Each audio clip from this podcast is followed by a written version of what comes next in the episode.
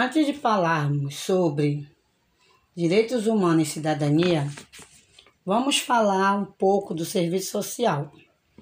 O serviço social é uma profissão de caráter sociopolítico, crítico e interventivo, que se utiliza de instrumental científico multidisciplinar das ciências humanas e sociais para análise e intervenção nas diversas reflexões da questão social. Isto é, no conjunto de desigualdade que se origina do antagonismo entre a socialização da produção e a, e a apropriação privada dos frutos do trabalho, tem como objetivo a contribuição para a construção de um modo social, política e econômica me, menos desigual que a atual, reconhecendo nos determinantes estruturais e nas dificuldades das realidades sociais, os limites e a possibilidade do trabalho profissional, que se revelam-se contra os problemas das injustiças que afetam os desamparados socialmente. O serviço social surgiu, na verdade, com o objetivo de domesticar a classe trabalhadora. A intenção era, desde o início, manter a mão de obra sob controle e garantir os lucros do capital. No auge da Revolução Industrial, foi possível identificar que houve um explícito agravamento da questão social, já que a miséria e a contínua exploração dos trabalhadores só fazia aumentar dia após dia. De um lado, o crescimento do capitalismo a níveis mundiais e do outro, o aumento ainda maior da exploração da mão de obra. A desigualdade social alimentada pelo sistema que levou uma enorme camada da população a sobreviver sob péssimas condições.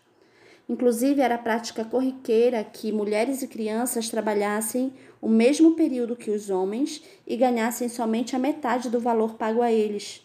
Por esse motivo, sua força de trabalho era de extrema importância para as indústrias da época. Elas eram consideradas dóceis e de fácil manipulação. O serviço social tinha como finalidade o fim dos protestos de operários. Por esta razão, a burguesia buscou apoio em ações estatais e na igreja, promovendo ações de filantropia que buscavam dar retorno à questão social em pauta. A institucionalização do serviço social se originou da aliança entre Estado, Igreja e burguesia. No Brasil, podemos observar as origens do serviço social a partir da década de 30 serviço social era visto como assistencialismo e ainda hoje é. No seu início, a profissão não nasceu de análise teórico-metodológicas. Além disso, se mostrava com uma lógica psicologizante e individualizada no que diz respeito à questão social, quase sempre enredando por questões de caráter ético-moral, objetivando ainda que de maneira distorcida fazer com que o indivíduo se sentisse o único responsável por suas necessidades e mazelas. Em 1946, foi elaborada a Declaração Universal dos Direitos Humanos. A expressão direitos humanos é uma forma abreviada de mencionar os direitos fundamentais da pessoa humana. Esses direitos são considerados fundamentais porque sem ele a pessoa humana não consegue existir ou não é capaz de se desenvolver e de participar plenamente da vida pois apesar de diferentes, somos todos livres e iguais, sem distinção de sexo, cor, raça, religião, orientação sexual e opinião política. E por isso devemos ser respeitados e protegidos. Afinal, todos nós temos os mesmos direitos, mas infelizmente nem sempre foi assim. Os nossos direitos foram conquistados com muitas lutas, lutas que atravessaram gerações. Muitos homens e mulheres contribuíram para as conquistas dos direitos que temos atualmente. E felizmente, Hoje eles estão escritos e registrados na Declaração Universal dos Direitos Humanos. Os direitos humanos são universais. Isso quer dizer que vale para todos e todas. São também divisíveis, porque temos o direito a todos os direitos. E também são interdependentes, ou seja, um direito não existe sem o outro. Nós temos direito à vida digna, à liberdade, à segurança. Temos o direito de nos expressar.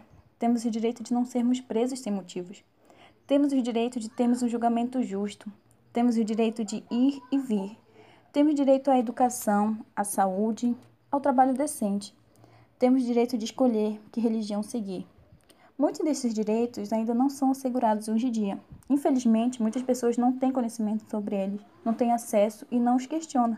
Nossos direitos podem parecer apenas palavras no documento, mas são muito mais do que isso. São esses direitos que possibilitam que você exerça seu poder de escolha e de expressão e de decisão.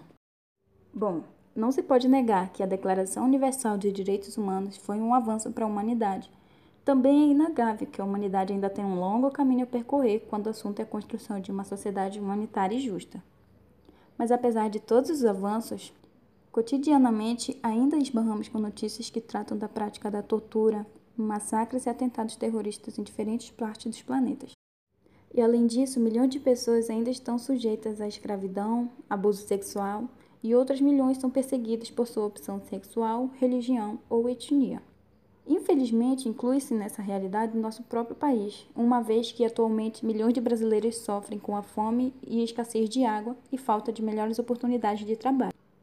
E além disso, é importante mencionar que a tortura foi uma prática abertamente utilizada por representantes do poder em um período recente da história do nosso país. Sendo assim, é extremamente importante que a Declaração Universal dos Direitos Humanos seja defendida, pois é um documento fundamental na luta por um futuro melhor, mais justo e igualitário para todos.